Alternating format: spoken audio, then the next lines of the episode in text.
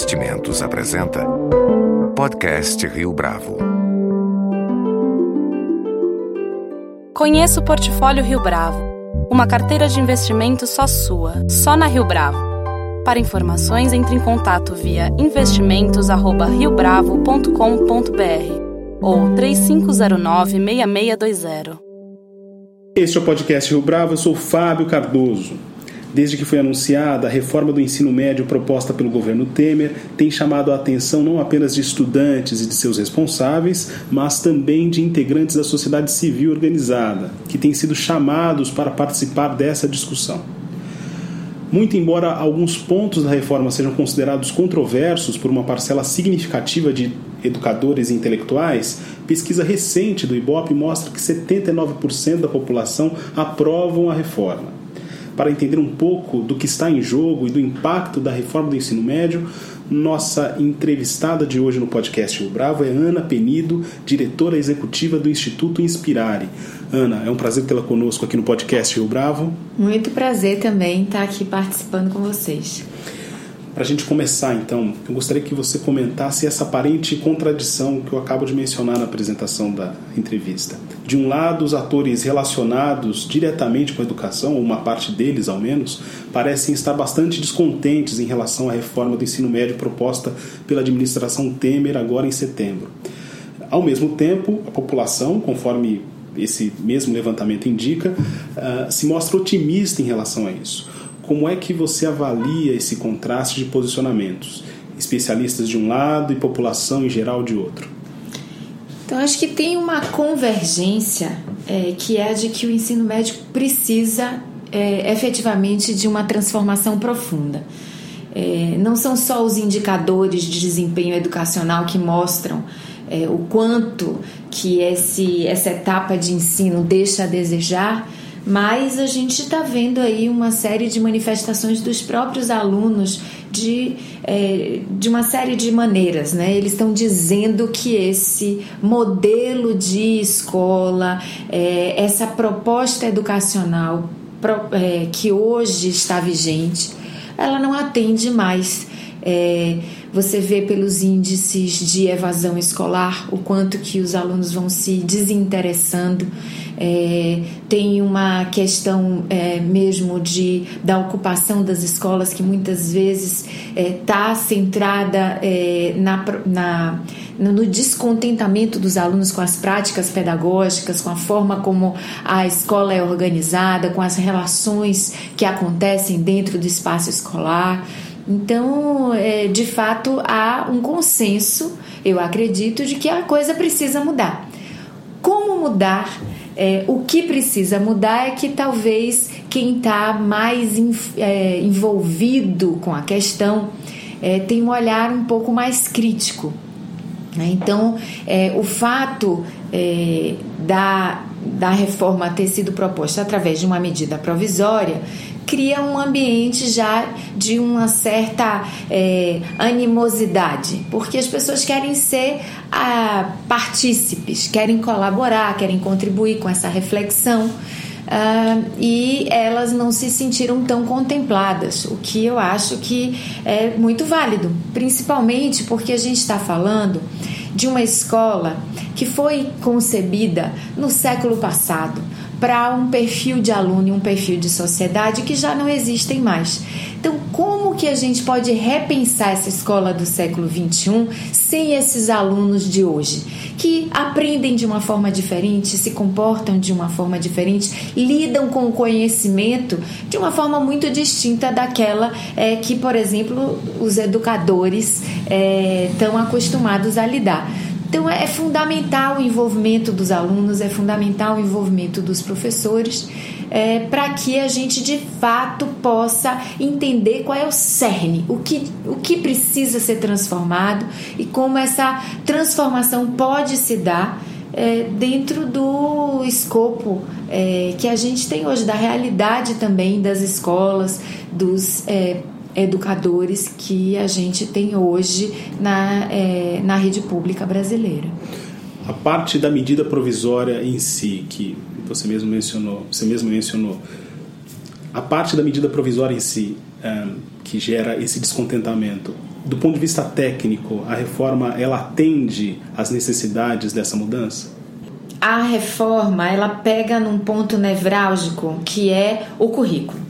A gente realmente precisa repensar o currículo e muitas discussões vêm sendo feitas, inclusive com maciça participação popular, é, na discussão da base nacional comum curricular.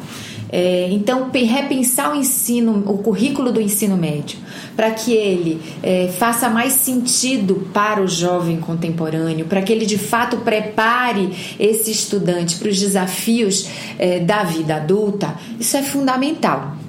Existem milhares de projetos de lei que propõem criação de novas disciplinas e a gente já tem um conjunto bem expressivo de disciplinas que não necessariamente é, estão conectadas com as demandas contemporâneas. Então, é, são muitas, é, muitos componentes curriculares trabalhados de forma superficial, porque a gente tem uma escola de tempo parcial, então a gente não consegue aprofundar e não consegue conectar também com o contexto, com as demandas, é, com os interesses desses estudantes. Então, é fundamental que isso aconteça. Porém, o que a, a medida provisória propõe é que metade do tempo da carga horária do ensino médio seja igual para todo mundo e definida pela base nacional e a outra metade que ela seja flexível, que os alunos possam escolher é, uma parte daquilo que vão estudar. Isso é, isso é fundamental, até porque os jovens já precisam experimentar essa ideia de fazer escolhas, de tomar decisões, é, e também porque existem muitos conteúdos que de fato eles já sabem que não interessam necessariamente ao projeto de vida que eles têm pela frente e eles querem eliminar é, essa parte e poder se aprofundar em outros conteúdos que fazem mais sentido para eles. Só que essa flexibilização ela precisa ser pensada de uma maneira também mais contemporânea. Essa ideia da gente ter caminhos pré-definidos por é, área é, do conhecimento, então você tem a você vai pela, pela linguagem, ou você vai pela matemática, ou pelas ciências humanas, ciências da natureza, ou é, pela educação profissional, ela é restritiva, uma vez que a gente está dentro de uma sociedade que ela hoje é multidisciplinar, que ela é multimídia, que ela é, é, é enfim, ela exige conhecimentos diversos. Então, por exemplo, se um jovem quer trabalhar em algum momento com é, design, ele vai precisar de componentes que estão em diferentes áreas do conhecimento. Ele vai ter interesse em linguagem, ele vai ter o interesse provavelmente é, em alguma coisa mais de ciências humanas, ou ele vai querer uh, aprofundar alguma coisa em tecnologia. Então, a flexibilização vai ter que acontecer, eu me parece, de uma outra maneira, não que uma maneira que ingesse mas que permita de fato uma pluralidade de escolha. Até porque esses meninos ainda não definiram ao certo qual é a profissão é, ou qual é o projeto de vida que eles têm pela frente. Então, a flexibilização precisa acontecer de formas diversas, precisa é, estar respaldada por um trabalho forte é, de construção com esses jovens do seu projeto de vida, para que eles possam escolher, dentro da flexibilização, aquilo que realmente dialoga com o que eles querem fazer lá na frente, o que, quem eles querem ser lá na frente. É, e me parece que também essa flexibilização precisa abrir espaço para outros conteúdos que não são esses componentes curriculares tradicionais, que são outros temas, outras competências, outras habilidades que esses alunos querem aprender. É, nos quais eles querem se desenvolver e não tem espaço na escola para isso. Então, a pesquisa que a gente fez recentemente com jovens de 13 a 18 anos, que ouviu 132 mil é, estudantes brasileiros, ela justamente os, os jovens dizem é, que querem, sim, a grande maioria deles quer escolher uma parte das disciplinas que vai cursar, acha que a escola precisa definir uma série de outras, que é o que a base vai fazer, mas eles querem, na hora que eles listam que componentes eles querem estudar, você vai ter lá tecnologia muito fortemente, temas contemporâneos, política, direitos humanos e cidadania, sustentabilidade e meio ambiente. Então, são assuntos que hoje ainda não têm espaço no currículo e que esses alunos estão dizendo e a sociedade está dizendo que são importantes e precisam ser trabalhados. Então, me parece que tem uma questão aí de como essa flexibilização se organiza que ainda precisa ser é, refinada. Ainda em relação às críticas à reforma, é, existe uma abordagem bastante contundente por parte da opinião pública em relação à exclusão de conteúdos como sociologia e filosofia enquanto disciplinas independentes. nesse sentido, como é que essa pesquisa que o Inspirare fez e também é, essa percepção da opinião pública é, se manifestam em relação a essa reforma? Então, eu acho que a priori a ideia não seria necessariamente excluir disciplinas que estão aí, mas permitir que os alunos possam escolher em qual dessas disciplinas eles querem se aprofundar. Então, por exemplo, a base ela vai trabalhar todas essas disciplinas. Então, metade do tempo está definido que eles vão sim é, ter uma noção geral, um repertório vasto de conhecimentos que eles precisam dominar para entender o mundo, para entender os fenômenos naturais, né? para desenvolverem um raciocínio crítico, é, analítico e também é, é acho que tem uma questão fundamental que é, esse currículo do ensino médio ele precisa trabalhar aquilo que a gente chama de competências para a vida no século XXI ou capacidades associadas ao desenvolvimento integral, que são outras competências que não necessariamente são trabalhadas de forma intencional pela escola, como comunicação, liderança, é, sociabilidade, uh, a questão toda de criatividade, capacidade de inovar, quer dizer, esse, esse pensamento realmente crítico sobre o que acontece no mundo, que são hoje é, habilidades fundamentais é, basta dizer que a maioria, é, pesquisas mostram isso, né? Que a maioria dos profissionais eles são contratados pelos seus é, atributos técnicos, seus conhecimentos técnicos e a grande maioria das vezes eles são é, demitidos por uma incapacidade mais é, social, relacional, emocional. É, ou seja, às vezes falta iniciativa, às vezes falta capacidade de colaborar, de trabalhar em grupo, é, de resolver conflitos e problemas, enfim, são essas é, as capacidades que hoje estão é, sendo identificadas como fundamentais e, sem dúvida nenhuma, artes, educação física, sociologia, filosofia são componentes importantes, inclusive no desenvolvimento dessas outras capacidades. Então, é, é de fato, é, a gente não pode eliminar essas disciplinas, mas a verdade é que se elas todas estão na base comum, elas já não estão eliminadas do ensino médio a priori.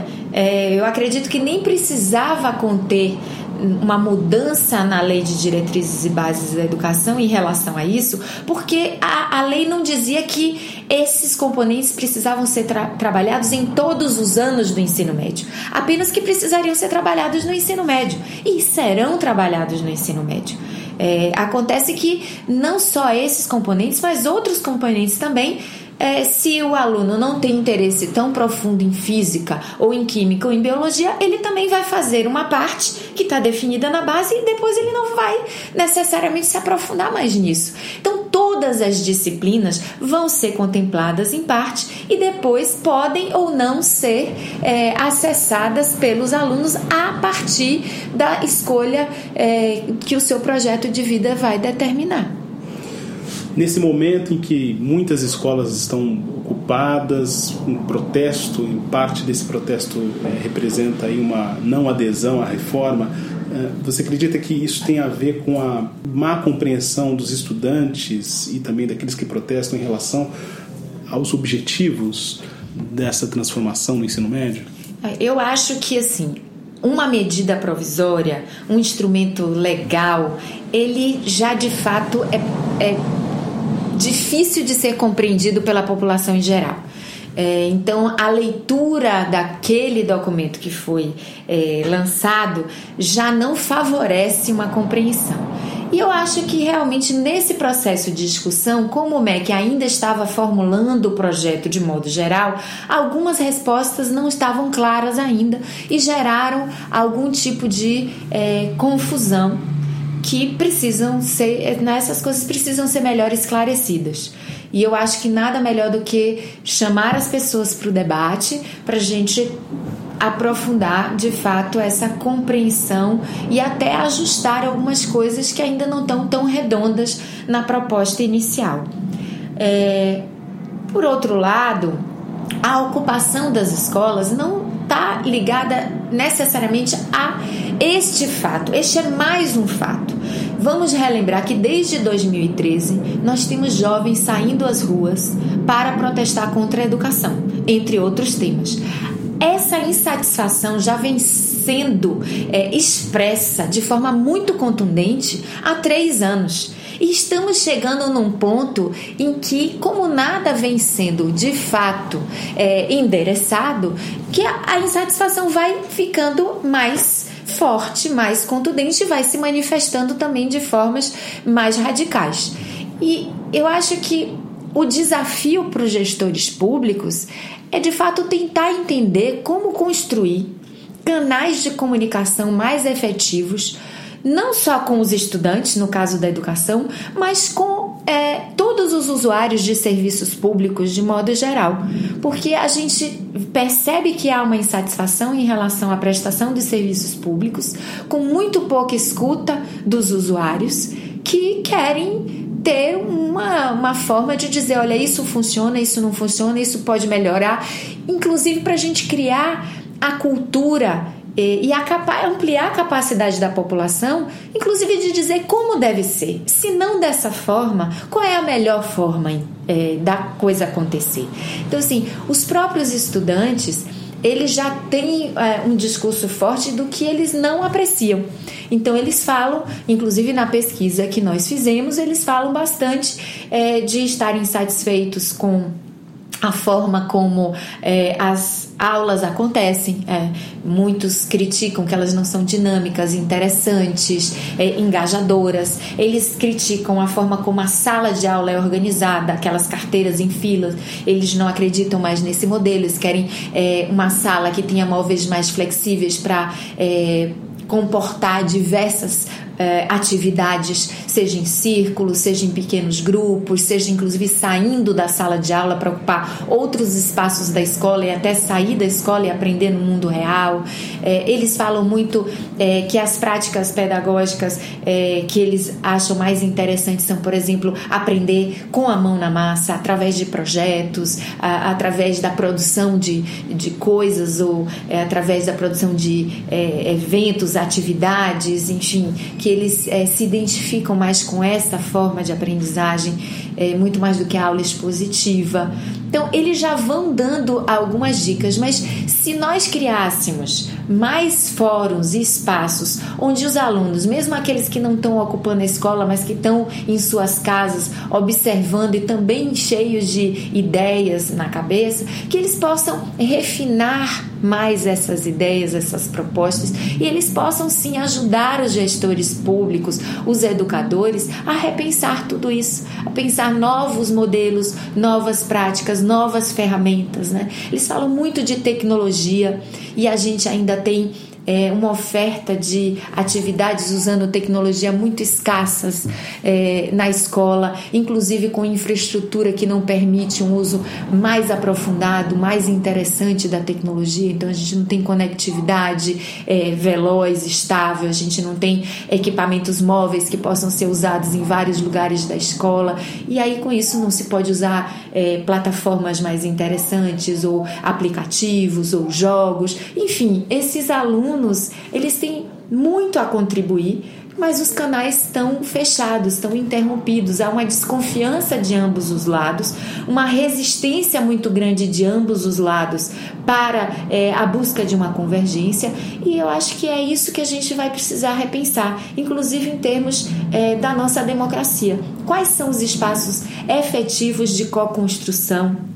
De construção coletiva, é, de proposição, para que a gente saia desses momentos de paralisação, né, e, e, de muita animosidade, de muita polarização e a gente consiga de fato construir uma educação que faça mais sentido, um país é, que é, digamos assim, esteja mais próximo daquele ideal é, que é, os brasileiros né, vêm aí sonhando.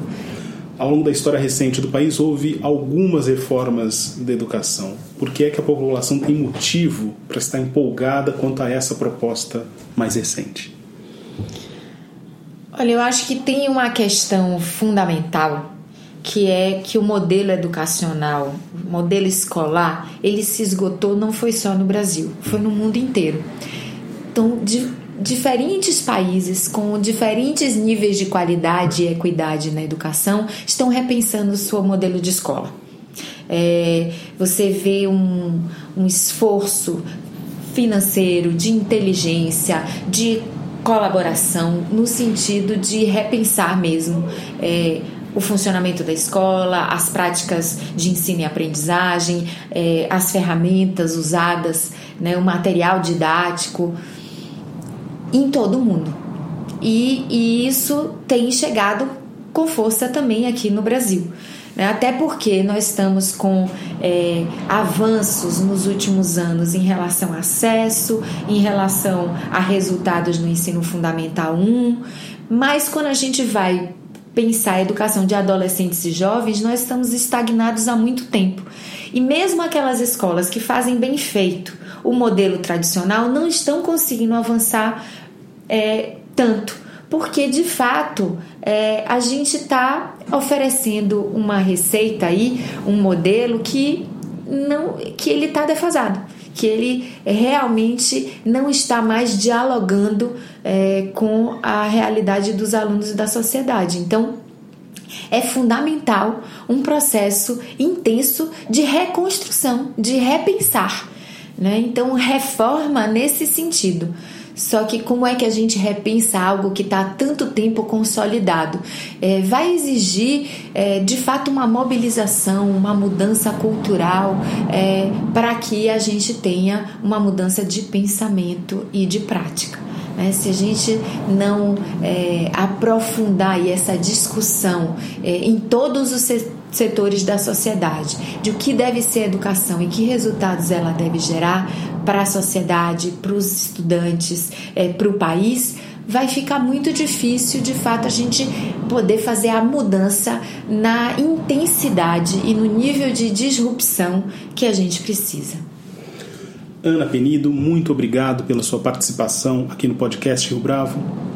Obrigada pela oportunidade e eu espero que as pessoas que estão ouvindo também se sintam copartícipes e corresponsáveis para que essa mudança ocorra. Muitas vezes a gente pensa que a educação é responsabilidade de uns, mas a verdade é que a educação é, precisa da contribuição de todos, até de pessoas né, da sociedade apoiando as questões que realmente precisam ser transformadas, precisam ser melhoradas, mas também é, o efeito que uma boa educação tem afeta positivamente a vida de todos nós. Então, em função disso, fica aí o convite para que todo mundo se envolva cada vez mais com o tema da educação e, mais especificamente, com a reforma do ensino médio. Com edição e produção de Leonardo Testa, este foi mais um podcast Rio Bravo. Você pode comentar essa entrevista no SoundCloud, no iTunes ou no Facebook da Rio Bravo.